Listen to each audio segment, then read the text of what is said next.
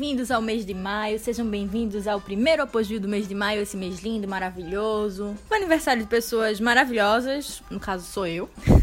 Mas ainda falta um pouco, é no fim do mês, então podem guardar um pouco os parabéns. Mas vou querer, vou cobrar. Essa semana a gente tem no podcast mais uma história de assalto. Quando não é uma história de assalto no Recife, né, minha gente? Pelo amor de Deus. Mas que resultou no nosso convidado participando de uma operação da Polícia Civil e recuperando. Portanto, já tá no, não é spoiler, já tá no título. Ele recuperou, já tá no título. Então, assim, não é spoiler, sabe? A história de como ele recuperou é incrível. É um negócio digno de, de Recife, né? É um roteiro. Ou não, né? Porque a gente dificilmente as coisas aqui quando perde assim.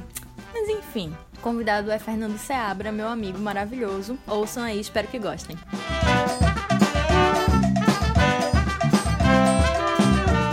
Primeiro após-view do mês de maio tem como convidado Fernando Seabra, que é um jornalista maravilhoso, meu amigo lindo, incrível, maravilhoso, de novo, porque ele é muito maravilhoso. Que vai contar uma história um pouco curiosa pra gente, né, Nando? Oi, é um pouquinho engraçada, né, e perigosa também, não passa em casa.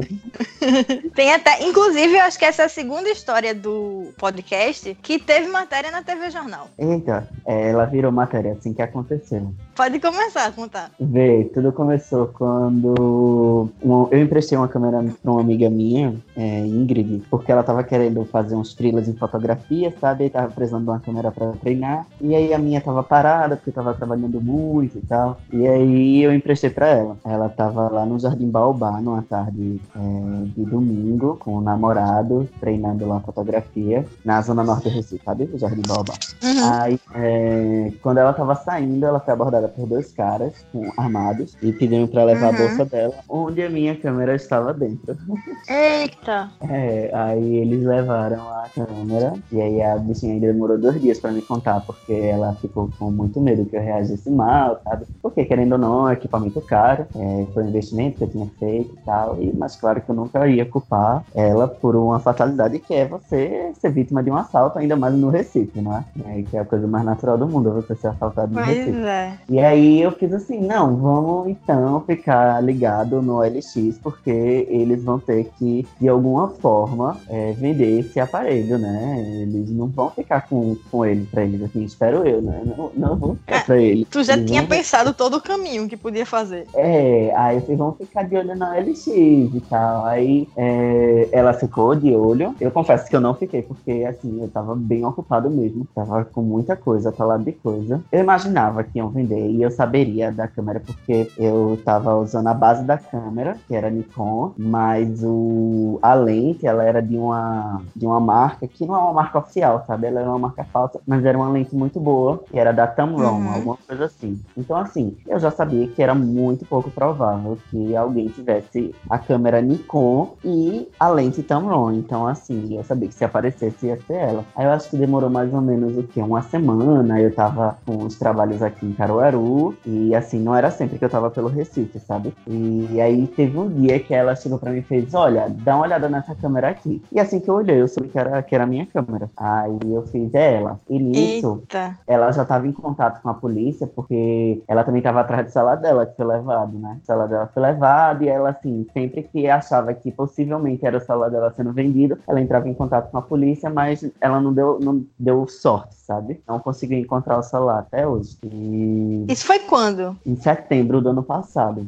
Faz acho que uns seis, sete meses, mais ou menos. Então é, é até recente, assim. É bem recente. Foi faz pouquinho tempo, né? Se você pensasse. Pra mim já parece uma eternidade. Porque uhum. eu lembro que foi um estresse muito grande. Meu pai mesmo nunca sabe que minha câmera foi roubada. E se ele souber, ele surta, sabe? Aí quando ele encontrou no, no LX, eu entrei em contato pelo WhatsApp que eles davam lá, né? E aí disse que eu era um comprador, que estava interessado na câmera. Fiz toda uma negociação, sabe? Perguntei a origem da câmera. o cara disse que era tinha comprado pro filho dele. Aí ele acertou, fez assim, a câmera tem quanto tempo? Aí ele fez assim, a câmera tem dois anos. E realmente, a câmera tem dois anos. Que massa e tal. Não, vou querer sim, ela tá em bom estado, funciona direitinho. Ele fez, funciona. É, só que agora eu comprei uma câmera nova pro meu filho. E aí ele, eu tô vendendo essa para poder fazer um dinheirinho. Ele tava tentando vender ela por 1.300. E nem negociei nada, eu aceitei pelos 1.300 mesmo. e aí marquei um encontro ali no Plaza, é, o shopping ali na Zona Norte, né? E a gente foi. Por que ali no Plaza? Porque a polícia que cuidava do caso era a polícia dali, daquela região, sabe? Próximo da delegacia e tal. Ia ficar melhor. Aí marquei com eles, a gente acionou a polícia. E aí foi quando começou assim a, a, a bolar planos, né? Aí a polícia conversou com a gente, é, disse assim: vamos fazer o seguinte, a gente vai disfarçado, vai vai estar no shopping na hora do. Na hora que você for fazer, pegar a câmera, né? E aí uhum. você sozinho, sua amiga Ingrid também vai, mas ela vai sair em outra mesa, como se vocês não se conhecessem. Você vai uhum. receber a câmera. Aí nisso eu tinha a caixa, tinha toda a documentação da minha câmera, sabe? Caco era o número de série. E, e aí ele fez: quando você verificar o número de série na câmera e ver se bateu mesmo, aí você aciona a Ingrid, e Ingrid aciona a gente, e a gente é, vai até a mesa de vocês para poder fazer a prisão deles, do, do cara, né? Caramba! é, e foi assim,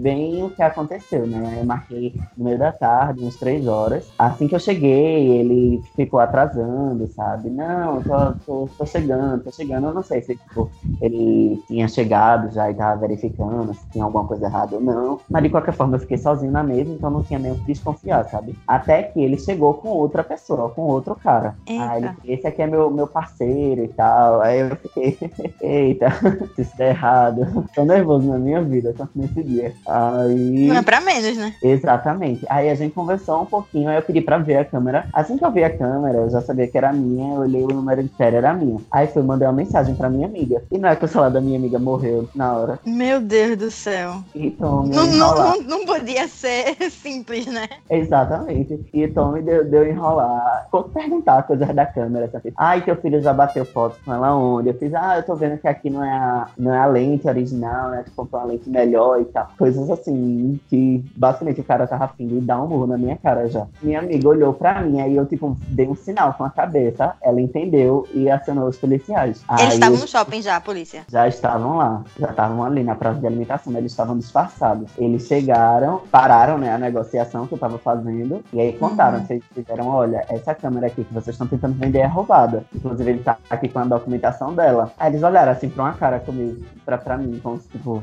vou te matar, sabe? Meu Deus. Aí eu, tipo, eu não consegui fazer outra coisa a não ser dizer desculpa. E tu pediu desculpa pro assaltante. Quer dizer, ele era o assaltante. Ele era o receptador. No caso, ele era a pessoa que estava passando à frente. Ele não foi a pessoa que assaltou. Mas uhum. sim, eu fiquei pedindo desculpa, porque eu não sabia o que fazer. Eu tava nervoso. Aí ele olhou pra mim com a cara de tipo, vou te matar. Aí eu fiquei tipo, desculpa.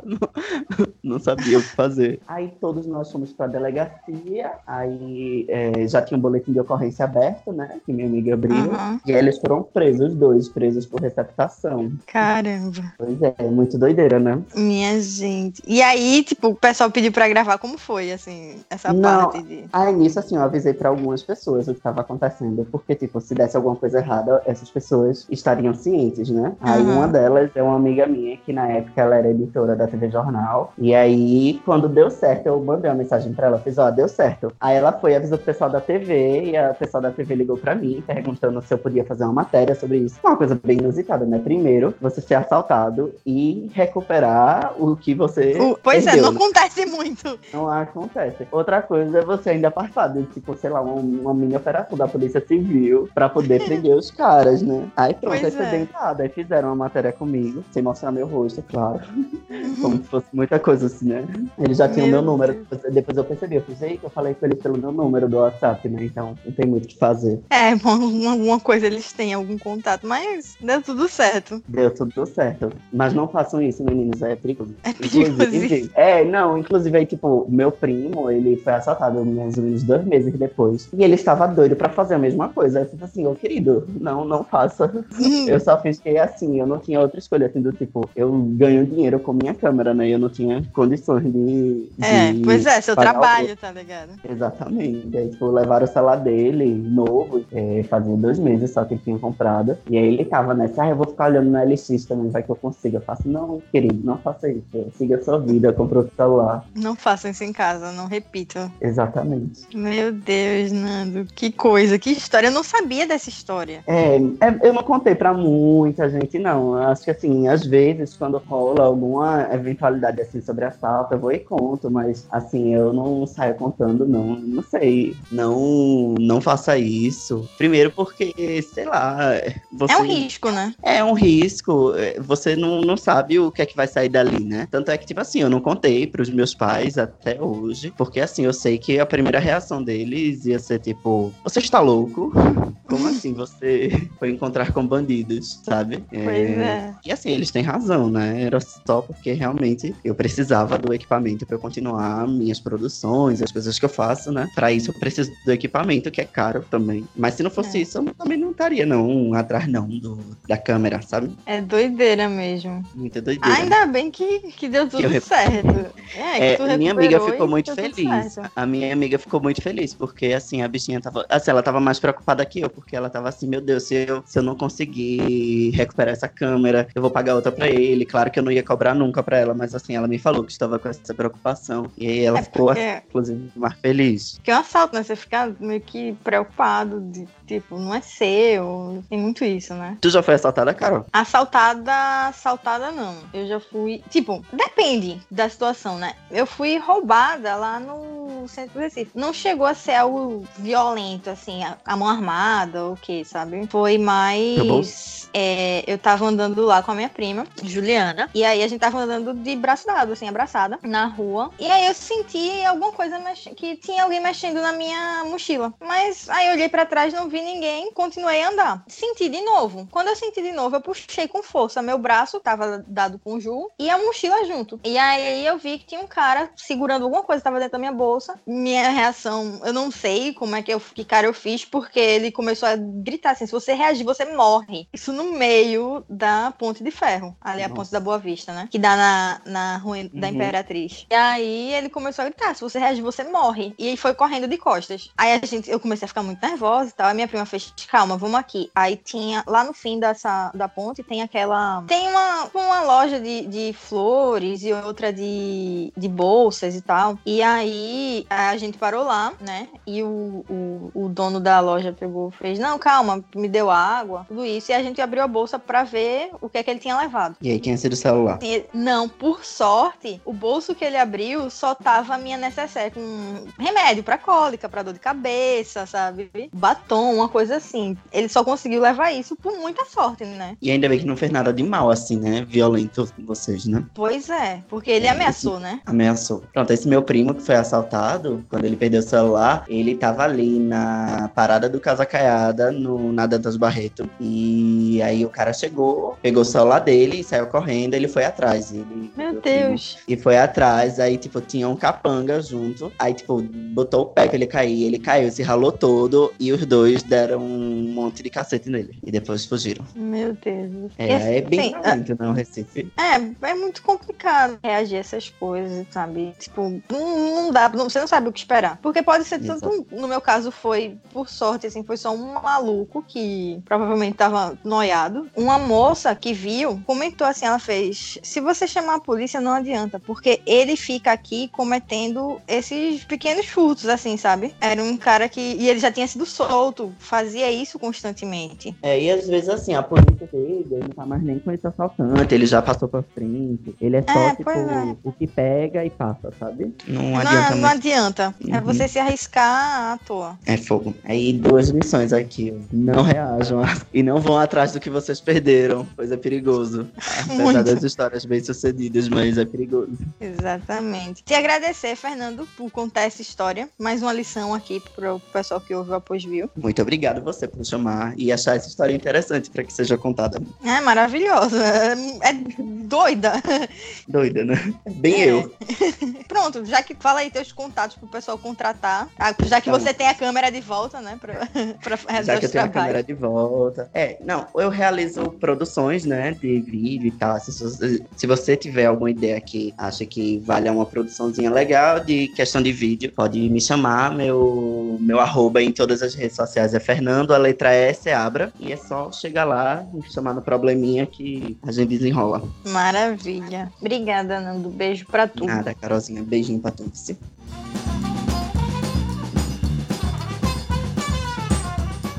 Fica o recado. Não repitam isso em casa. A gente conta as histórias aqui, mas não é para repetir em casa, não é pra repetir na rua, não é para fazer também. Pois viu, tá aqui com tem essa missão de não incentivar tais tipos de comportamento. Gente, eu quero dar um recado importante agora, que é o seguinte: esse mês de maio vai ser o último mês dessa primeira temporada do Apogeu. Explico. Em junho, a gente tem a gente e dessa vez a gente não não significa só eu, a gente tem mais gente envolvida. Em junho teremos um projetinho um pouco diferente, um pouco bonitinho. Quando tiver já com o primeiro pronto, eu explico melhor, tá? Ele vai sair nas mesmas plataformas do Apogeu e eu espero que vocês gostem. Meu objetivo depois disso é voltar com a Apogeu lá pra outubro, pra segunda temporada, pra gente poder meio que regularizar esse tempo, né? Porque eu comecei em janeiro, mas eu comecei em cima da hora, era pra ter começado em outubro. Todas as contas do Apogeu foram cadastradas pra começar em outubro e só começaram em janeiro. Houve esse pequeno atraso, mas aí em outubro a gente retoma com o Apogeu, tá? Nesse, no formato que vocês já conhecem, já estão acostumados, pra uma temporada de 22, 23 episódios. Meu objetivo é fazer tipo, sabe série americana? Sai um por semana e aí tem uns hiatos e alguma coisa. Não vou prometer hiato,